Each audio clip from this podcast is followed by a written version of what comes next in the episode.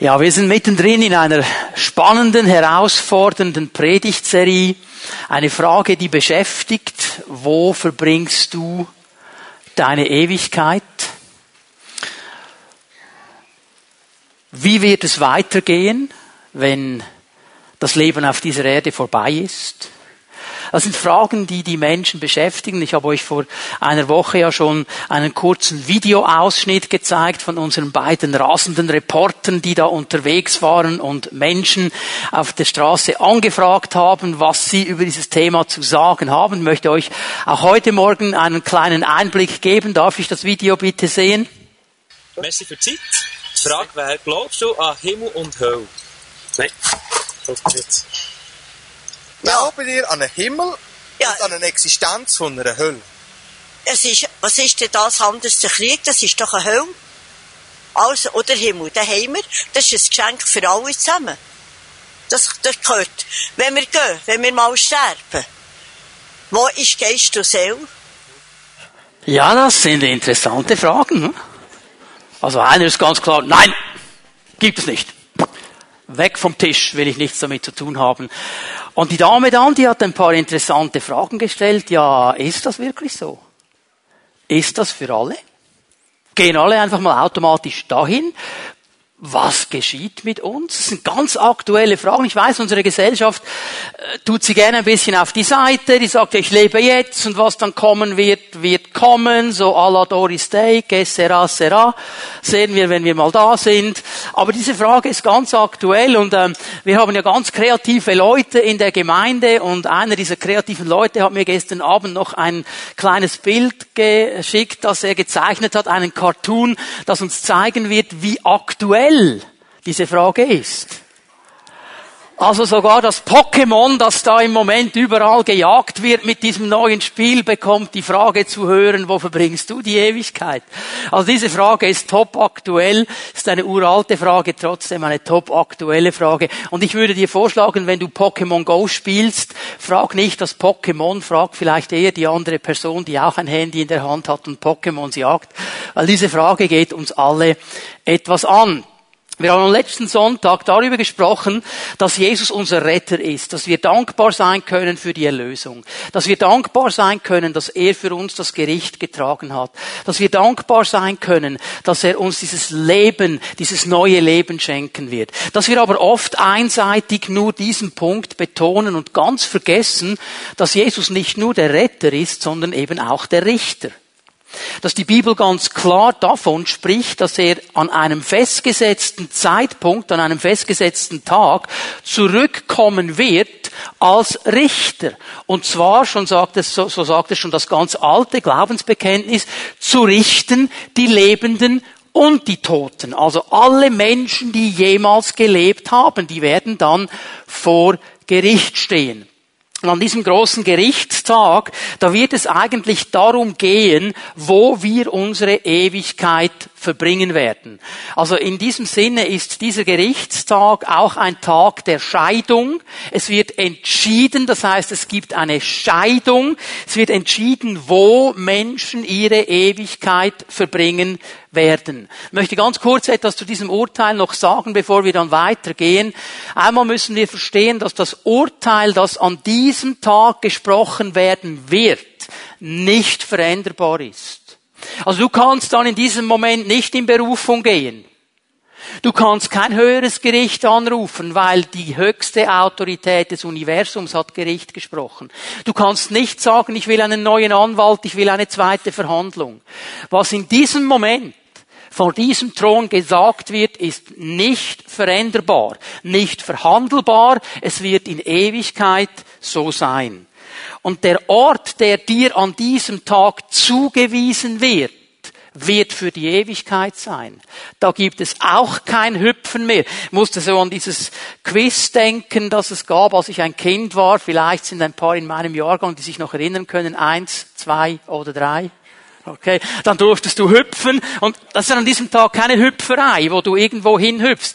Da, wo du zugewiesen bist, da bleibst du. Und da wird ein Ort zugewiesen werden. Und die Bibel ist ganz klar, glasklar, das gefällt uns nicht, unsere Gesellschaft mag das so nicht, aber die Bibel spricht ganz klar davon, dass es zwei Optionen geben wird.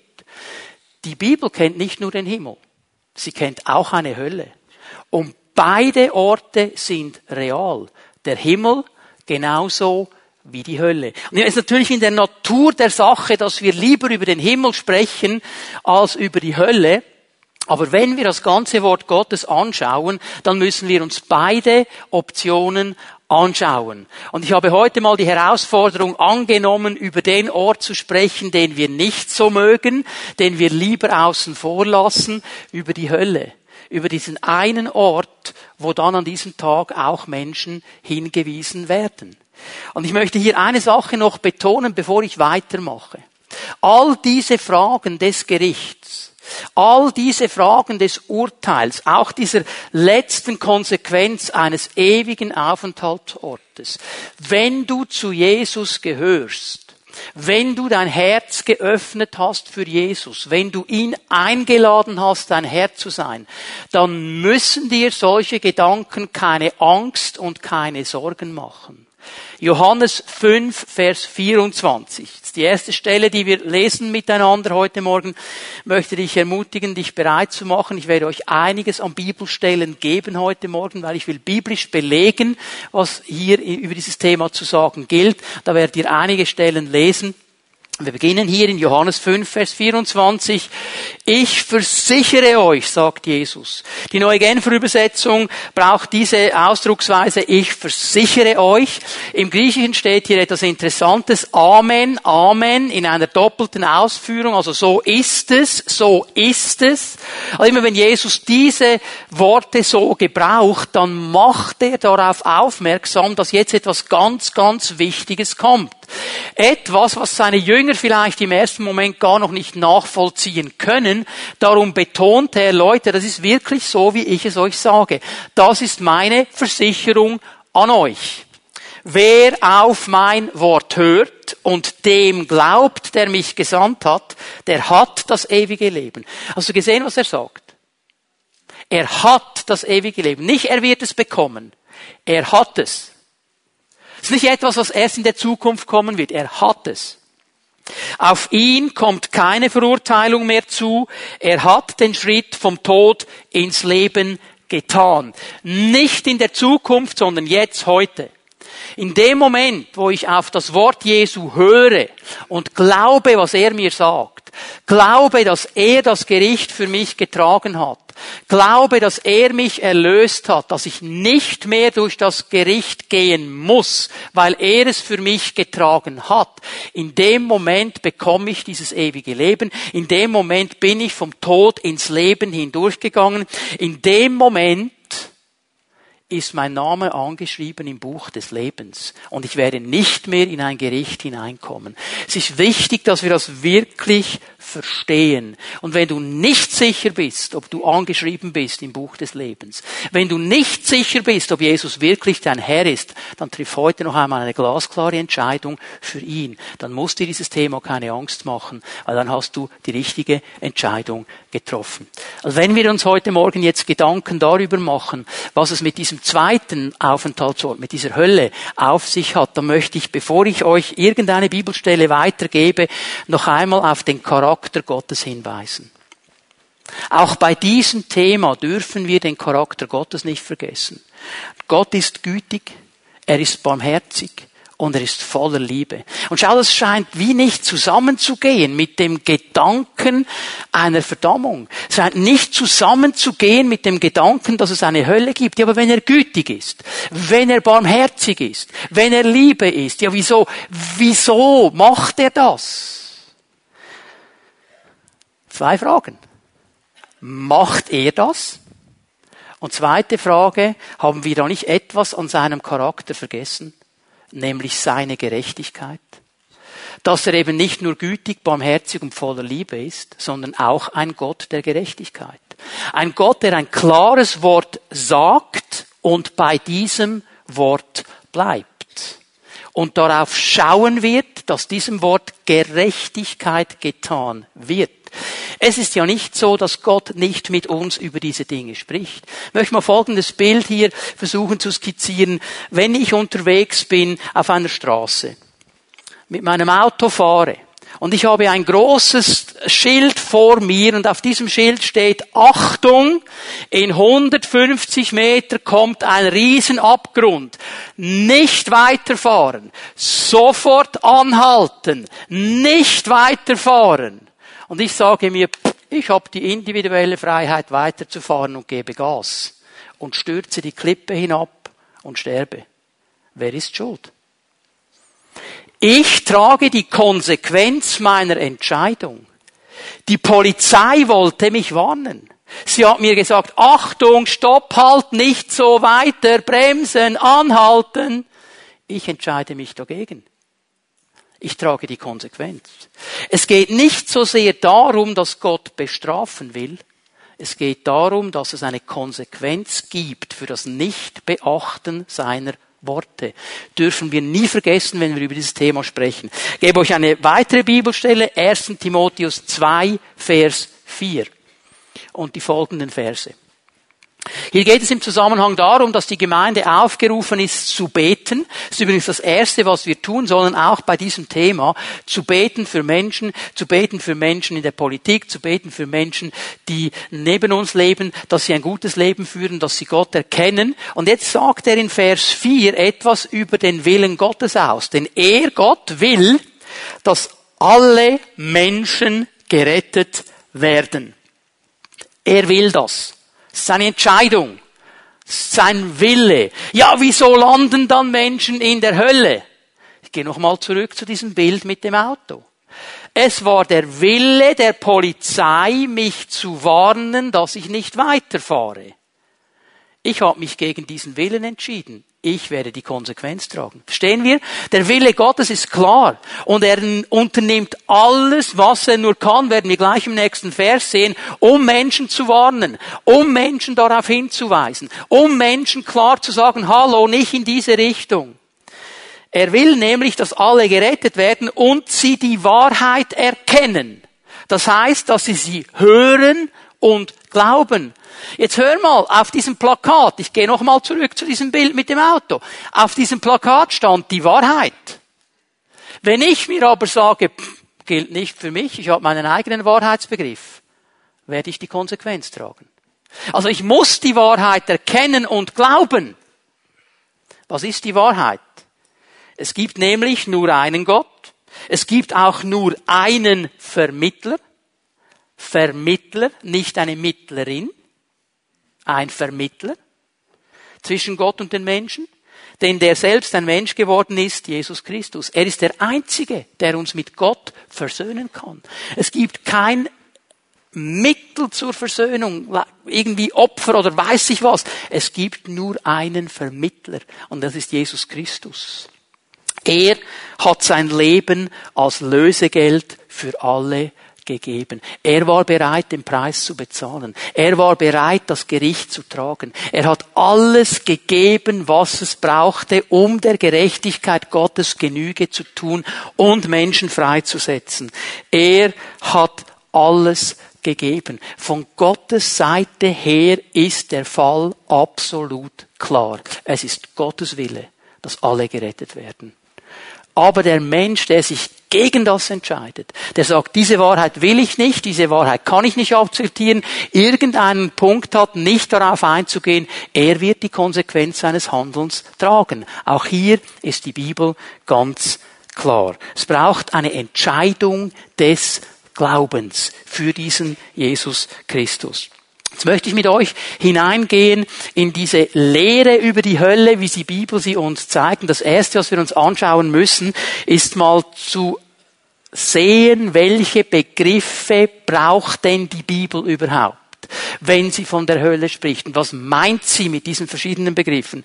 Ich habe es schon erwähnt am Anfang äh, der Predigt, eine Mehrheit der Menschheit, ein großer Teil, der sagt, es gibt keine Hölle, die machen sich das ganz locker. Wenn die Hölle dann irgendwie erwähnt wird, dann vielleicht in einem Lied, dann vielleicht als eine Verniedlichung, also viele von euch kennen ja dieses berühmte Lied, I'm on a highway to hell. Ich bin auf einer Autobahn in die Hölle. Und er singt da so, ich lebe ohne Grenzen, ich lebe ohne Bremse, ich lebe wie ich will. Es gibt niemand, der mir was vorzuschreiben hat. Er sagt in diesem Lied, hey Teufel, ich bin auf der Autobahn zur Hölle, ich bin dir nicht schuldig, ich werde kommen, ich bin auf der Autobahn in die Hölle. Und tausende Leute hören das Lied, finden es noch cool. Das war ein Blödsinn. Ist ja nur, ist ja nur Spaß, oder? Gestern war Street Parade. Wie viele Leute gingen verkleidet als kleine Teufelein? Da wird alles verniedlicht. Einmal hat mir jemand gesagt, Pah, hast du das Gefühl, ich will eine Ewigkeit da oben hocken auf einer Wolke?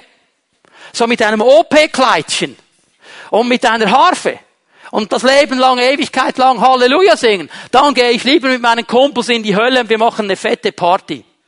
Du hast keine Ahnung. Du hast keine Ahnung, von was du sprichst. Keine Ahnung. Die Welt lacht darüber. Die Welt verniedlicht. Gott spricht in seinem Wort glasklar. Und es ist wichtig, dass wir verstehen, wie er das beschreibt. Die biblischen Begriffe im Alten Testament gibt es diesen Begriff Hölle nicht. Auch wenn Luther gewisse dieser Worte mit Hölle übersetzt hat und gewisse andere ältere Bibelübersetzungen auch, es gibt den Begriff Hölle im Alten Testament so nicht. Das Wort, das im Alten Testament vorkommt, ist das hebräische Wort Sheol. Hast du vielleicht schon gelesen, die Elberfelder gebraucht dieses Wort, der Sheol. Sheol bedeutet und bezeichnet das Totenreich, die Unterwelt. Es ist dieser Ort, wo der Mensch hingeht, wenn sein Leben auf dieser Erde beendet ist. Das Totenreich, der Sheol, ist eigentlich der Wartesaal bis zum großen Gerichtstag. Da wird gewartet, bis das große Gericht kommt. Es ist also nicht der finale Aufenthaltsort, es ist ein temporärer Aufenthaltsort. Der Sheol im Neuen Testament wird mit dem griechischen Wort Hades bezeichnet. Sheol, Hades ist das Totenreich. Also wenn Jesus zu seinen Jüngern sagt, und die Pforten des Hades, des Totenreiches, werden die Gemeinde nicht überwinden, spricht er da nicht von der Hölle, sondern er spricht von diesem Bereich des Todes. Wir werden dann das nachher noch ein bisschen genauer sehen, was das ist. Ich gebe euch zwei, drei Bibelstellen dazu. Psalm 6, Vers 6. Denn bei den Verstorbenen gibt es kein Gedenken mehr an dich. Wer sollte dich im Sheol noch preisen? Also wir merken schon mal hier, der Sheol ist nicht ein Ort, wo Gott gepriesen wird. Psalm 16, Vers 10. Meine Seele wirst du nicht dem Sheol überlassen. Mich, deinen treuen Diener, wirst du vor dem Grab verschonen. Also es gibt offensichtlich eine Unterscheidung hier. Der treue Diener Gottes, die Person, die Gott nachfolgt, die mit Gott leben will, die sein Leben Gott gibt, wird nicht in diesen Sheol hineingehen. Sagt, du wirst mich nicht dem Sheol überlassen. Ich werde nicht in die Grube gehen, ich werde nicht verwesen. Du hast ein anderes Ziel mit mir. Altes Testament. Wenn wir ins Neue Testament gehen, da kommt das Wort Hölle vor. Interessanterweise 13 Mal im Neuen Testament. Zwölf dieser 13 Mal kommt es aus dem Munde Jesu. Das scheint uns irgendwie nicht aufzugehen. Wir würden denken, ja, also wenn Paulus von der Hölle spricht, das ist ja sowieso ein alter Choleriker, dem nehmen wir das schon noch ab, der Typ, oder? Aber der liebe Jesus, er spricht zwölf von diesen 13 Mal im Neuen Testament von der Hölle. Und der Begriff, den er braucht, ist der Begriff Gehenna. Gehenna. Das sagt uns jetzt nicht viel. Aber wir dürfen nicht vergessen, dass die Menschen, die Jesus zugehört haben, Juden waren. Sie kannten Israel und sie wussten genau, was Gehenna ist. Gehenna ist nämlich die Bezeichnung des Tales Ben Hinnom das südwestlich vor den Toren Jerusalems liegt. Es war also ein Ort, den man kannte, Gehenna Tal Hinnom. Und dieses Tal Hinnom war ein ganz berüchtigtes Tal. In diesem Tal Hinnom wurde ein ganz grausamer Götzendienst gefeiert. In diesem Tal wurde dem Moloch lebendige Kinder durch Feuer geopfert. Da sind Eltern gekommen und haben ihre Babys genommen, haben sie lebendig verbrannt, um diesen Götzen zu ehren und diesem Moloch zu dienen. Man sagt, dass da eine große Statue war von diesem Moloch und dieser Moloch hat die Hände so ausgestreckt und dieser Moloch wurde angeheizt mit Feuer so massiv, dass die Arme des Moloch rot glühend waren. Und dann hat man die Babys genommen und die Kinder und auf diese rot glühenden Arme gelegt und die sind da verbrannt bei lebendigem Leib.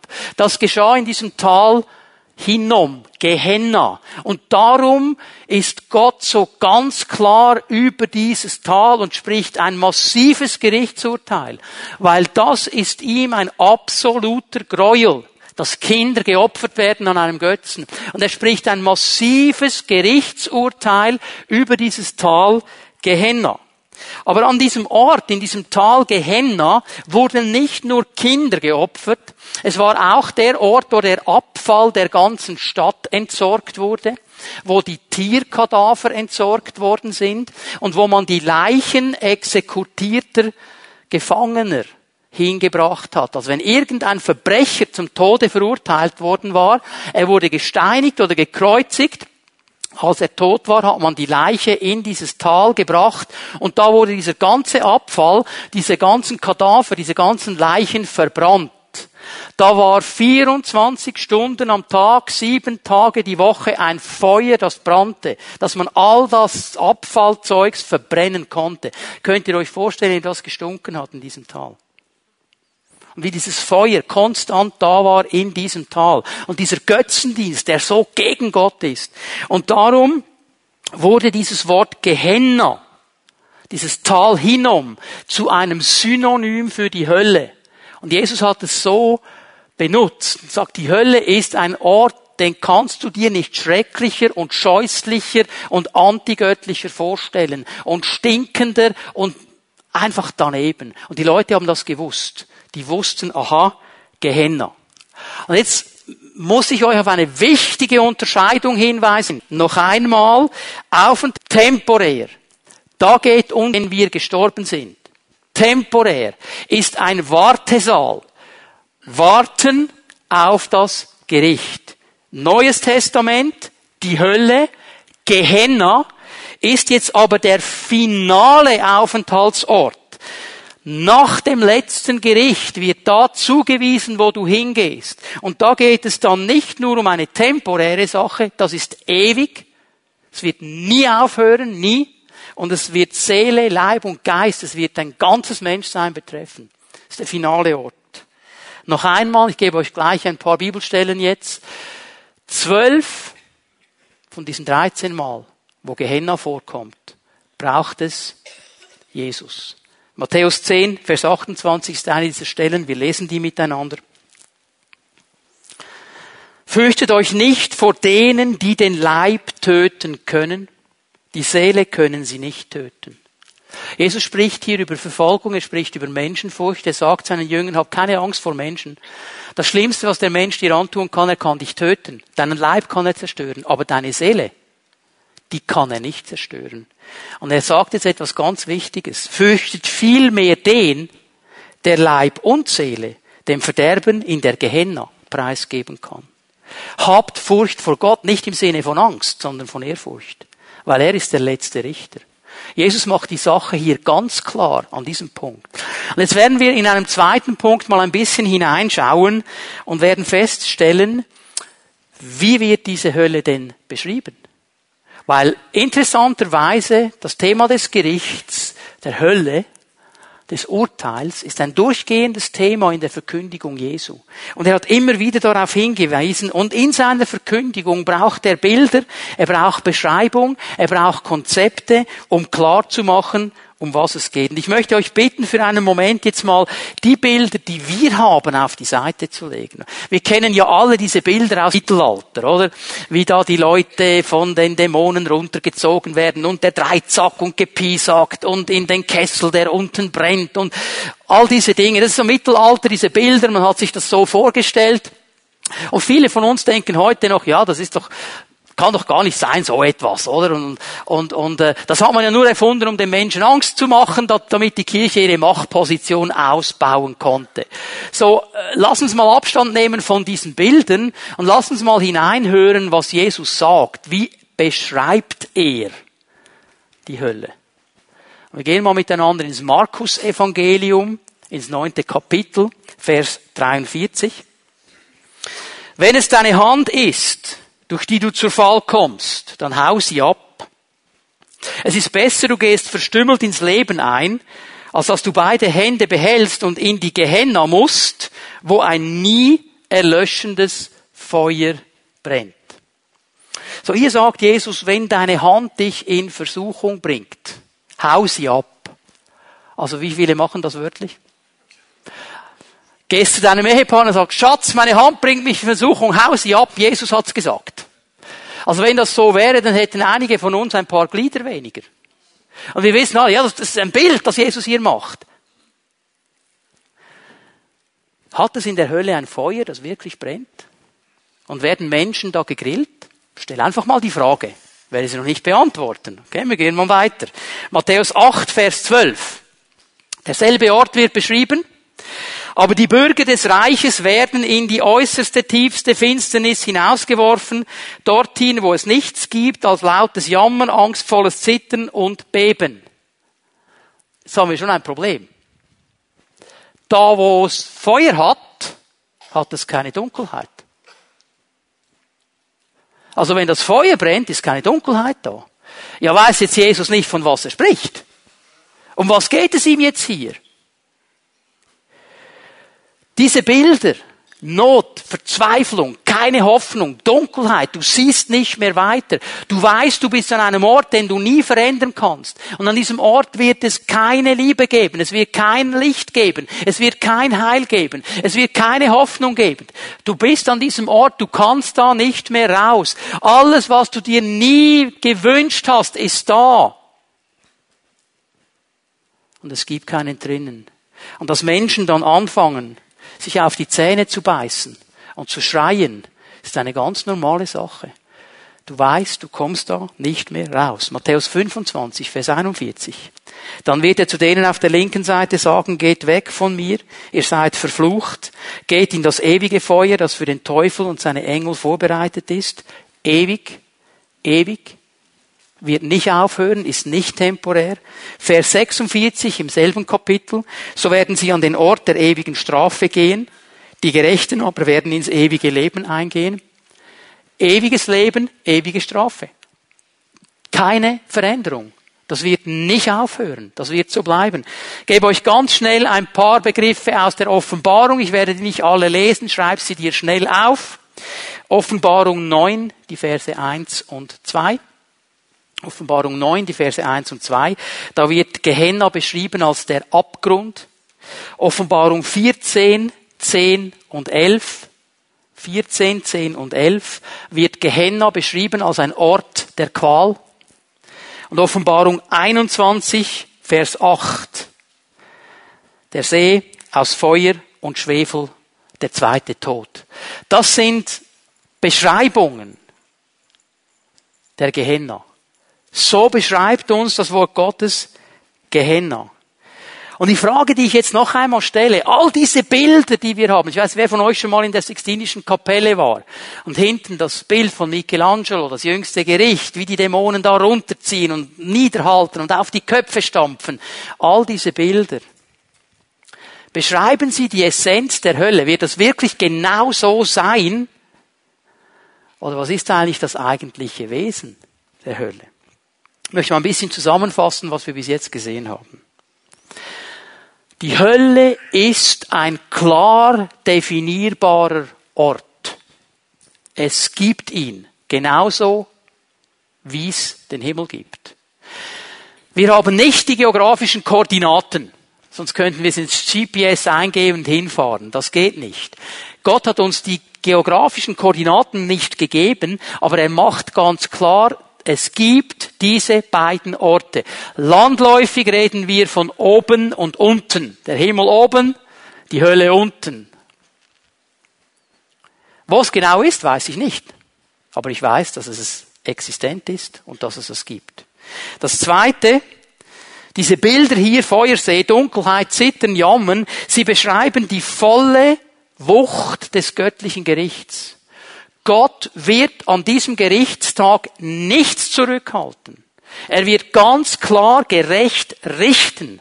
Alles, was er angekündigt hat, wird in voller Wucht kommen. Noch einmal, Feuer und Dunkelheit gehen nicht zusammen. Das wird schwierig. Du kannst nicht ein Feuer haben und gleichzeitig Dunkelheit. Es wird hier etwas von der Wucht des Gerichtes erklärt. Und wenn ich es zusammenfassen muss, werde ich es so zusammenfassen. Die Essenz, das Wesen der Hölle ist die ewige Trennung von Gott. Du wirst bei vollem Bewusstsein ewig getrennt sein von Gott. Das heißt, getrennt von seiner Liebe, getrennt von seiner Gnade, getrennt von seiner Barmherzigkeit, getrennt von seinem Licht, getrennt von seinem Leben, getrennt von seinem Heil, getrennt von der Hoffnung, die er gibt, getrennt von allem, was gut ist und Gott ausmacht. Und das wird bei vollem Bewusstsein so sein. Du bist dir das bewusst. Du weißt, ich bin an diesem Ort. Das kann in Ewigkeit nicht verändert werden. Ich komme da nicht weg. Und es wird nicht einmal nur für eine Millisekunde Hoffnung geben. Es wird nicht einmal nur für eine Millisekunde Gnade geben. Es wird nicht einmal nur für eine Millisekunde Liebe geben. Oder Licht. Leben. Das wird alles nicht da sein. Und das bei vollem Bewusstsein für eine Ewigkeit. Das ist die Hölle. Das ist die Konsequenz, die auf ewig getragen wird. Das ist schrecklich. Nichts von Party. Nicht von Let the Good Times Roll. Schrecken. Aber wisst ihr, was mir wichtig ist, jetzt nochmal zu betonen? Lass uns nochmal zurückgehen zu Matthäus 25, Vers 41. Ich möchte klar machen, dass die Bibel hier diesen Punkt setzt in einer klaren Sprache. Die Hölle wurde nicht entworfen, um Menschen zu strafen. Das war nicht der Entwurf Gottes bei der Hölle. Denn hier in Matthäus 25, Vers 41 sagt er, die Hölle, die geschaffen wurde für den Teufel und seine Dämonen. Der Grundgedanke Gottes war, das ist der Ort, wo der Teufel und die Dämonen die Konsequenz tragen für ihre Rebellion. In seinem Denken hat er nie damit gerechnet, dass Menschen da landen werden, weil er will, dass alle Menschen gerettet werden. Aber, und das ist die Tragik an dieser ganzen Sache, es werden leider Menschen da landen, weil sie die Konsequenz ihrer Entscheidung tragen werden. Das wird Gott nicht wegnehmen. Da ist er der gerechte Gott. Das ist das Tragische. Das ist das Tragische. Und ich möchte euch noch einmal einen Einblick geben. Du kannst Lukas 16 aufschlagen mit mir zusammen. Das ist der umfassendste Einblick in diese finstere Region, die die Bibel uns gibt. Und sie kommt von Jesus selber. Bevor ich das anlese, ganz kurz, Lukas 16 ab Vers 19 bis Vers 31 ist nicht ein Gleichnis. Was hier steht, ist nicht ein Gleichnis. Ganz viele Menschen denken, das ist einfach ein Gleichnis, das muss man nicht so ernst nehmen. Das ist nicht ein Gleichnis. Jesus braucht in einem Gleichnis nie klare Namen und Bezeichnungen. Wir werden gleich sehen, hier in dieser Sache braucht er klare Namen. Also es geht nicht um etwas Fiktives. Es geht um eine wahre Begebenheit. Das Zweite, was ich euch darauf hinweisen will, hier spricht Jesus nicht von der Hölle, also nicht von Gehenna, nicht von diesem ewigen finalen Ort. Er spricht hier vom Hades, vom Totenreich, von diesem temporären Ort, von diesem Wartesaal auf das Gericht. Aber wir können davon ausgehen, dass wenn dieser temporäre Aufenthaltsort der Toten so beschrieben wird, wie er beschrieben ist, dass die Hölle, der ewige Ort, die Gehenna, in der Intensität und der Essenz nicht hinter dem steht, was hier aufgeschrieben ist. Und darum haben wir hier einen guten Einblick. Wir lesen mal an miteinander. Vers 19 sagt Jesus, es war ein reicher Mann. Und er hatte ein großes Haus, er hat gefeiert immer wieder. Und Vers 20 fangen wir an zu lesen. Vor dem Tor seines Hauses lag ein Armer. Er hieß Lazarus. Sein ganzer Körper war mit Geschwüren bedeckt. Er wäre froh gewesen, wenn er seinen Hunger mit dem hätte stillen können, was vom Tisch des Reichen fiel. Aber nur die Hunde kamen und leckten an seinen Wunden. Schließlich starb der Arme. Er wurde von den Engeln zu Abraham getragen und durfte sich an dessen Seite setzen. Auch der Reiche starb und wurde begraben. ist schon mal interessant, wie das hier jetzt beschrieben wird. Lazarus stirbt, die Engel kommen, sie bringen ihn zu Abraham. Man nennt diesen Ort, wo er hingebracht wird in der Theologie Abrahams Schoß oder das Paradies. Das sind die beiden Begriffe, die gebraucht werden. Und er wird da hingebracht. Vom Reichen heißt es einfach, der starb und wurde begraben. Ziemlich seck hier. Vers 23. Im Totenreich litt er, der Reiche, große Qualen. Als er aufblickte, sah er in weiter Ferne Abraham und an dessen Seite Lazarus. Vater Abraham rief er, hab Erbarmen mit mir und schick Lazarus hierher. Lass ihn seine Fingerspitze ins Wasser tauchen und damit meine Zunge kühlen. Ich leide furchtbar in dieser Flammenglut. Abraham erwiderte, mein Sohn, Denk daran, dass du zu deinen Lebzeiten deinen Anteil an Guten bekommen hast und dass andererseits Lazarus nur Schlechtes empfing. Jetzt wird er dafür hier getröstet und du hast zu leiden. Lesen mal nur so und dann werden wir, dann nachher weitergehen, ich möchte ein paar Dinge hier aufzeichnen. Das Totenreich, das uns hier beschrieben wird, hat offensichtlich zwei Teile. Einen unteren Teil, einen oberen Teil. Der Reiche, es heißt von ihm, er war da unten, hat nach oben geschaut und er sah oben in Abrahams Schoß im Paradies den Lazarus. Er hat ihn erkannt. Könnt ihr euch erinnern, was Jesus gesagt hat zu diesem Mann, der mit ihm gekreuzigt worden ist?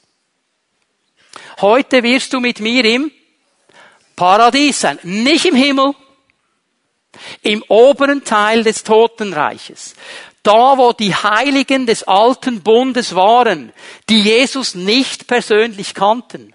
Die waren alle da gesammelt in Abrahams Schoß und haben auf diesen einen wichtigen Moment gewartet, der dann kam. Die Bibel sagt uns nämlich in 1. Petrus 3, Vers 19, dass Jesus in diesen drei Tagen, wo er im Grab gelegen ist, in die untersten Örter ging und seinen Sieg proklamiert hat. Er hat seinen Sieg proklamiert. Könnt ihr euch vorstellen, also bei Abrahams Schoß, da war eine Party. Da war David. Da war Mose.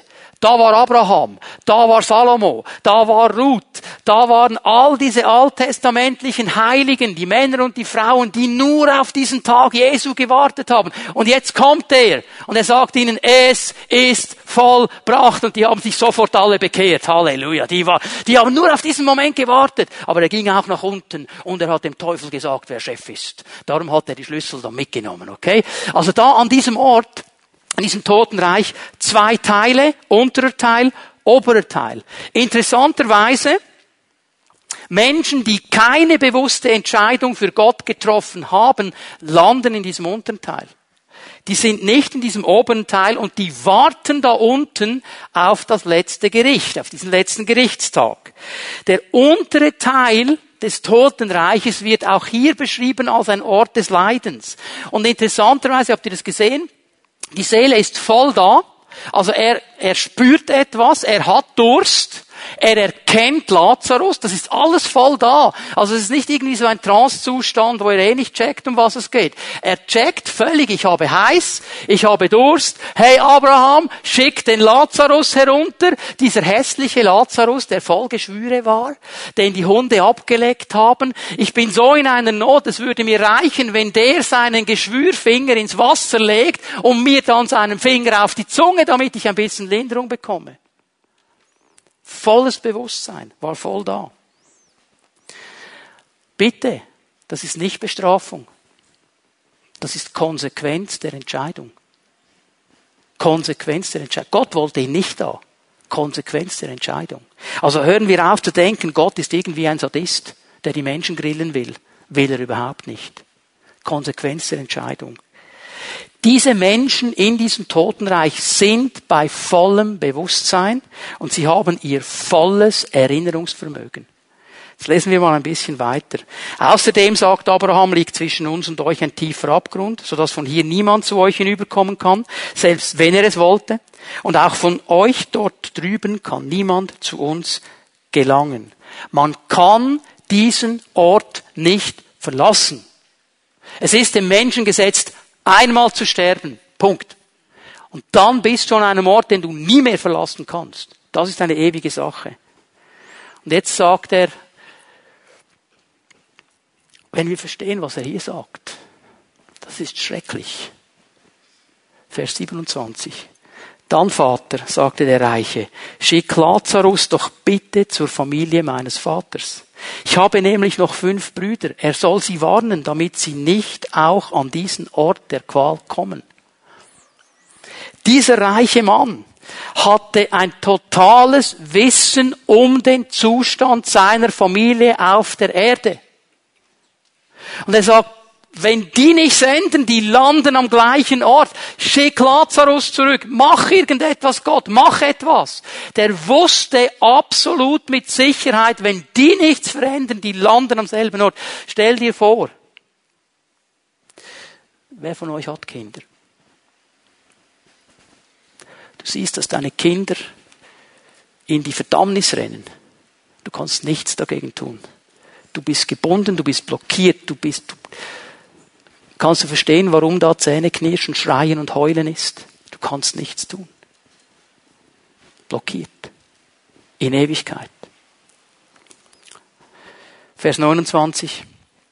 Abraham entgegnete, sie haben Mose und die Propheten, auf die sollen sie hören. Nein, Vater Abraham, wandte der Reiche ein. Es müsste einer von den Toten zu ihnen kommen, dann würden sie umkehren. Darauf sagte Abraham zu ihm, wenn sie nicht auf Mose und die Propheten hören, werden sie sich auch nicht überzeugen lassen, wenn einer von den Toten zurückkommt.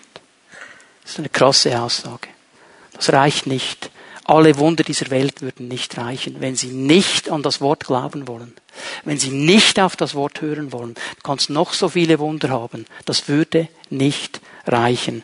Es zeigt mir, jeder Mensch, ob im Totenreich oder noch am Leben, egal wo er ist, ist vollkommen verantwortlich, auf die Schrift oder die Warnung der Schrift zu hören und eine Entscheidung zu treffen. Das kann dir niemand abnehmen. Aber noch einmal, Leute, Jesus will uns durch diesen Einblick nicht Angst machen. Er will nicht Angst machen. Er will ermutigen, dass wir klare Entscheidungen treffen. Dass wir sie jetzt und heute treffen. Ich möchte einen letzten Punkt ganz kurz machen. Was hat diese Botschaft für eine Konsequenz für mein Leben heute? Du kannst ja sagen, ah, Halleluja, ich bin angeschrieben im Buch des Lammes und ich werde in den Himmel gehen. Über den werden wir dann auch reden in zwei, drei Wochen. Wunderbar, schöne Sache, coole Sache. Was ist aber die Konsequenz für mein Leben? Was ist die Konsequenz? Ich glaube, die erste Konsequenz, und da bete ich immer wieder darum, dass Gott uns hier ein bisschen mehr von seiner Freude und seinem Feuer schenkt. Dass wir wieder dankbar werden für die Erlösung dass wir wieder dankbar werden für das, was Jesus für uns getan hat, dass wir nicht an diesem schrecklichen Ort landen müssen, dass wir eine Ewigkeit bei ihm verbringen dürfen. Ich gebe euch nur mal zwei, drei Bibelstellen. Psalm 40, Vers 3. Er zog mich aus der Grube, die mein Ende bedeutet hätte, aus Schlamm und Morast. Er stellte meine Füße auf festen Grund. Er gab meinen Schritten sicheren Halt. Ich kann wieder sicher stehen. Er hat mich rausgeholt aus diesen Dingen. Psalm 103. Er hat mich aus der Todesgefahr gerettet. Ich muss diese Gefahr nicht mehr fürchten. Er krönt mich mit Güte und Erbarmen. Ich kann wieder dankbar werden. Und dann kommt Jesus im Neuen Testament, Johannes 11, die Verse 25 und 26. Ich bin die Auferstehung und das Leben. Wer an mich glaubt, wird leben, auch wenn er stirbt. Egal, ob du stirbst auf dieser Erde, du wirst trotzdem leben und du wirst mit ihm sein. Und wer lebt und an mich glaubt, wird niemals sterben. Glaubst du das? Immer wieder dieselbe Frage. Glaubst du das? Vertraust du darauf? Und wer Jesus angenommen hat, er ist errettet von der Verdammnis und vor der Konsequenz der Hölle. Weil Jesus diese Konsequenz getragen hat. Er hat dich erlöst. Ich möchte dir das klar sagen heute Morgen, wenn du Jesus angenommen hast, dein Name steht im Buch des Lebens. Du wirst nicht durch das Gericht gehen. Freust du dich darüber, dass dein Name angeht? Aber weißt du was? Dein Name steht nicht da wegen dir, wegen ihm. Darum sind wir dankbar. Und weißt du noch etwas, möchte ich jetzt sagen? Ich habe wieder ein cooles Utensil gefunden heute Morgen. Könnt ihr euch noch daran erinnern? Die Jesusbrille. Wenn wir vor Gericht stehen, dann sieht der Vater uns durch die Jesusbrille. Das heißt, er sieht uns, er sieht den Dave durch Jesus hindurch. Und er sieht nicht, was Dave alles falsch gemacht hat, aber er sieht, dass Dave Jesus angenommen hat und dass Dave die Gerechtigkeit Gottes in Jesus Christus ist. Er hat diese Brille auf. Gott hat diese Brille. Wenn du Jesus angenommen hast, sieht dich der Vater durch diese Jesusbrille. Und es gibt keine Verdammnis für die, die in Christus Jesus sind. Haben wir das verstanden? Es ist wichtig, das zu verstehen. Und wenn wir das verstanden haben, Leute, wenn wir das verstanden haben, warum sind wir so undankbar? Warum sind wir so oft als Christen ein undankbares Volk? Wir sehen immer nur, was noch nicht da ist. Nur, was noch nicht gut da ist. Aber dass wir errettet sind vor der Hölle mit ihrem ganzen Schrecken, das vergessen wir. Und wir müssen neu lernen, dankbar zu sein. Ihm zu danken, ewig zu danken, dass wir errettet sind vom Gericht. Ewig diese Amazing Grace zu besingen, die mich gerettet hat. Wir müssen lernen, im Lobpreis ihn wieder hochleben zu lassen, weil er mich befreit hat von der Verdammnis, weil er alles getragen hat. Und weißt du, was noch eine Auswirkung sein muss. Dass ich ein Leben lebe, das geprägt ist von Gehorsam und Heiligung. Weil er hat alles für mich gegeben. Alles. Und meine Antwort kann doch nur die sein, Herr, ich werde alles tun und geben, was ich kann, um dich zu ehren, um auf dich hinzuweisen. Du sollst sichtbar werden in mich. Das ist die erste Konsequenz, dass wir dankbar leben. Und das zweite, keine Angst, gehe nicht um Druck jetzt, aber die zweite Konsequenz ist, wir haben eine Verantwortung für unsere Nächsten. Wir haben eine Verantwortung für unsere Nächsten. Da will Jesus uns nicht Druck machen. Ich möchte euch eine kleine Geschichte erzählen. Die Geschichte eines Wanderzirkusses, eines Clowns in diesem Wanderzirkus. Dieser Wanderzirkus ist da in die Nähe eines Dorfes gekommen, hat alles aufgebaut vor dem Dorf, hat alles bereit gemacht für die Vorstellungen und äh, als sie da dran waren, alles für die Vorstellung bereit zu machen, ist ein Feuer ausgebrochen bei diesem Zirkus. Und der Direktor, der hat das gesehen, ist hineingerannt, da war der Clown, der war schon geschminkt für die Vorstellung, war schon völlig bereit. Und der Direktor sagt zu ihm, geh schnell, renn ins Dorf, warne sie vor dem Feuer, sag ihnen, dass sie kommen und helfen, denn die Felder sind ganz trocken. Und es kann sein, dass von diesem Brand beim Zirkuszelt etwas auf die Felder geht und von den Feldern aufs Dorf. Es ist Gefahr für alle. Geh schnell. Der Clown in voller Clownmontur, er rennt auf den Platz und fängt an zu schreien, schnell Leute, schnell, es brennt, Feuer kommt, helft uns, der Zirkus brennt, es ist Gefahr für das Dorf, schnell, kommt, kommt. Die Leute schauen ihn an, sie sehen diesen Clown voll geschminkt und die denken, das ist ein neuer Werbetrick. Der Direktor hat sich schon was überlegt. Jetzt macht der Clown hier eine Riesenschau und die Idee ist ja nur, dass wir alle in die Vorstellung kommen. Das ist aber ein cooler Werbetrick. Und sie fangen an zu applaudieren und zu lachen. Sie finden das lustig, was der Clown macht. Der Clown fängt an zu weinen und zu schreien und bittet sie, kommt bitte, kommt, kommt. Je mehr er sie bittet, desto mehr lachen sie. Sie lachen so lange bis das Feuer auf die Felder geht und das ganze Dorf verbrennt. Weißt du, als Menschen, die an Jesus glauben, die diesem Wort glauben, bis in die letzte Konsequenz, werden wir oft ausgelacht. Wir sind wie diese Clowns. Wir versuchen die Menschen zu warnen vor dem Feuer und wir werden ausgelacht. Und wie viele von uns haben aufgegeben, weil sie einfach nicht mehr können, weil sie einfach finden, ich mag nicht mehr ausgelacht werden und haben die Verantwortung niedergelegt. Das geht nicht um Druck. Ich habe es am letzten Sonntag gesagt. Es geht nicht darum, dass wir alle irgendwie so ein Plakat anziehen und irgendwie ein Sackkleid und rufen, die Welt geht unter das Gericht. Darum geht es nicht. Es geht darum, dass wir Zeugen sind. Zeugen für das, was Jesus in unserem Leben getan hat. Zeugen für die Erlösung. Es geht darum, dass wir bezeugen, was er an uns getan hat. Und weißt du, was das Geniale ist? Dass Jesus uns sogar noch gesagt hat, ihr werdet Kraft bekommen dazu. Wenn der Heilige Geist auf euch kommt, Apostelgeschichte 1. Ihr müsst das nicht mal aus eigener Kraft machen. Ich gebe euch den Heiligen Geist dazu. Und ihr werdet meine Zeugen sein. Und ihr werdet das Menschen sagen. Und er sagt noch etwas. 2. Korinther 5, Vers 20 ist die letzte Stelle, die wir lesen heute Morgen. Paulus sagt hier, deshalb treten wir im Auftrag von Christus als seine Gesandten auf. Hier steht das Wort Botschafter. Wir sind die Botschafter.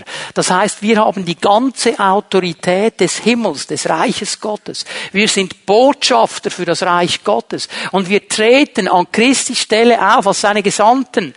Gott selber ist es. Gott selber, der die Menschen durch uns zur Umkehr ruft. Er ruft durch uns. Er kann lange schreien, wenn wir nicht mitrufen. Verstehen wir das? Wir bitten im Namen von Christus, nehmt die Versöhnung an, die Gott euch anbietet. Wir können uns freuen, wenn dein Name angeschrieben ist im Buch des Lebens. Wir können uns freuen. Der Himmel, ich sage euch, ihr könnt euch freuen auf die Predigt. Der wird so viel mehr sein, als wir uns nur vorstellen können. Da können wir uns darüber freuen. Aber ist uns bewusst, dass wir jetzt in dieser Zeit noch eine Verantwortung haben, Menschen zu bitten, versöhnt euch mit Gott. Kommt mit mit uns an diesen wunderbaren Ort. Versöhnt euch mit Gott. Dass wir uns neu öffnen für den Heiligen Geist, dass er uns hilft, diese Zeugen zu sein, dass er uns hilft, das Herz von Menschen zu berühren und ihnen aufzuzeigen, wie genial es ist, mit Gott zu leben, was Gott bereitet hat, dass er uns hilft, Menschen, Max, sag's mal ganz bildlich, aus den Flammen der Hölle zu reißen, um mit ihnen in den Himmel zu gehen. Das ist unsere große Aufgabe. Können wir aufstehen miteinander? Die Lobpreise werden noch einmal kommen. Wir wollen einen Moment in die Gegenwart Gottes gehen miteinander. Darf ich dich einladen, dass wir für einen Moment einfach still werden vor unserem Herrn? Dass wir unsere Herzen öffnen für seinen guten Heiligen Geist. Dass er dir dienen darf. Dass er dir begegnen darf.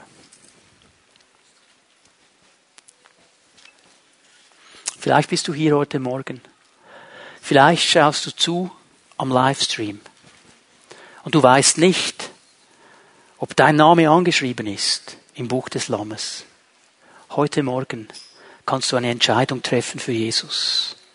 Heute Morgen kannst du ihn einladen, dein Herr zu sein, in dein Leben zu kommen, dir ein neues Leben zu schenken, deinen Namen anzuschreiben im Buch des Lammes. Und er wird es noch so gerne tun. Er wartet auf diesen Moment. Und ich möchte dich einladen, wenn du nicht sicher bist, dass dein Name angeschrieben ist im Buch des Lammes, bitte verlass diesen Raum nicht. Bitte stell das Livestream nicht ab bevor du eine klare Entscheidung getroffen hast. Es werden jetzt gleich die Zellenleiter nach vorne kommen. Darf ich euch bitten, liebe Zellenleiterinnen, liebe Zellenleiter, dass ihr euch bereit macht, mit Menschen zu beten. Diese Zellenleiter werden gerne mit dir beten. Sie werden gerne Fragen beantworten. Sie werden dir gerne dienen. Sie werden gerne dabei helfen, dass du sicher bist, dass dein Name angeschrieben ist im Buch des Lammes. Du darfst gerne kommen wenn wir den Herrn noch einmal anbeten und diese Sache klar machen. Aber dann möchte ich eine andere Gruppe von Menschen noch ansprechen. Du bist hier heute Morgen und du sagst, ja, mein Name, der ist angeschrieben im Buch des Lammes. Freue ich mich drüber. Aber du hast gemerkt heute Morgen, dass dein Leben in der Nachfolge eigentlich nichts von dem spricht, was er dir geschenkt hat dass es Dinge gibt, die so nicht in Ordnung sind, die du in Ordnung bringen möchtest. Dass du vielleicht etwas von diesem Feuer, von diesem Elan, von dieser Liebe verloren hast. Und du wieder neu in diese erste Liebe hineinkommen möchtest. Vielleicht bist du hier heute Morgen und du hast aufgegeben, den Menschen etwas von Jesus zu sagen, weil sie dich ausgelacht haben Weil sie gesagt haben, ja, du bist ein Extremist. Und du sagst heute Morgen, Herr, ich möchte ein neues Feuer des Heiligen Geistes. Ich möchte ein Mensch sein, der ein Botschafter für dich ist, der andere darauf hinweist, dass es eine Ewigkeit gibt und dass wir hier Entscheidungen treffen. Und weißt du was? Der Geist Gottes wird dich gerne berühren heute Morgen. Er wird dich gerne berühren. Ich sehe in meinem Geist einige Menschen. Der Feind hat es fertiggebracht, dir den Mund zu verbieten und zu schließen. Weil er dir aufgrund dieser Situationen, wo andere gelacht haben, wo andere Witze gemacht haben über dich, wo andere dich als Extremist oder als äh, rückständischen Fundamentalisten beschimpft haben. Und du hast angefangen zu glauben, dass das stimmt. Du hast angefangen zu hören, wie der Teufel sagt, dich kann man nicht brauchen, du bist nichtsnutzig, du bist zu nichts gut, die haben ja alle recht. Und du hast dich von diesen Dingen binden lassen. Ich sage dir, der Herr möchte dich berühren heute Morgen. Er möchte dich freisetzen. Weil weißt du, was das Geheimnis ist? Du musst es nicht aus deiner Kraft machen, aber aus der Kraft des Heiligen Geistes. Dieser Heilige Geist möchte dich berühren. Er möchte dich freisetzen. Er möchte dich heilen. Und er möchte dich neu mit seinem Feuer entfachen, dass du ein Mensch wirst, der anderen zuruft und sie bittet, lasst euch versöhnen mit Gott. Wir werden Jesus anbeten miteinander. Matthias und sein Team werden uns noch einmal in die Anbetung leiten. Und während wir den Herrn anbeten, lade ich dich einfach ein, wenn der Heilige Geist zu dir gesprochen hat, bitte komm nach vorne, dass wir mit dir beten dürfen und diese Sache klar machen dürfen vor ihm. Bitte Matthias, leite uns in die Anbetung.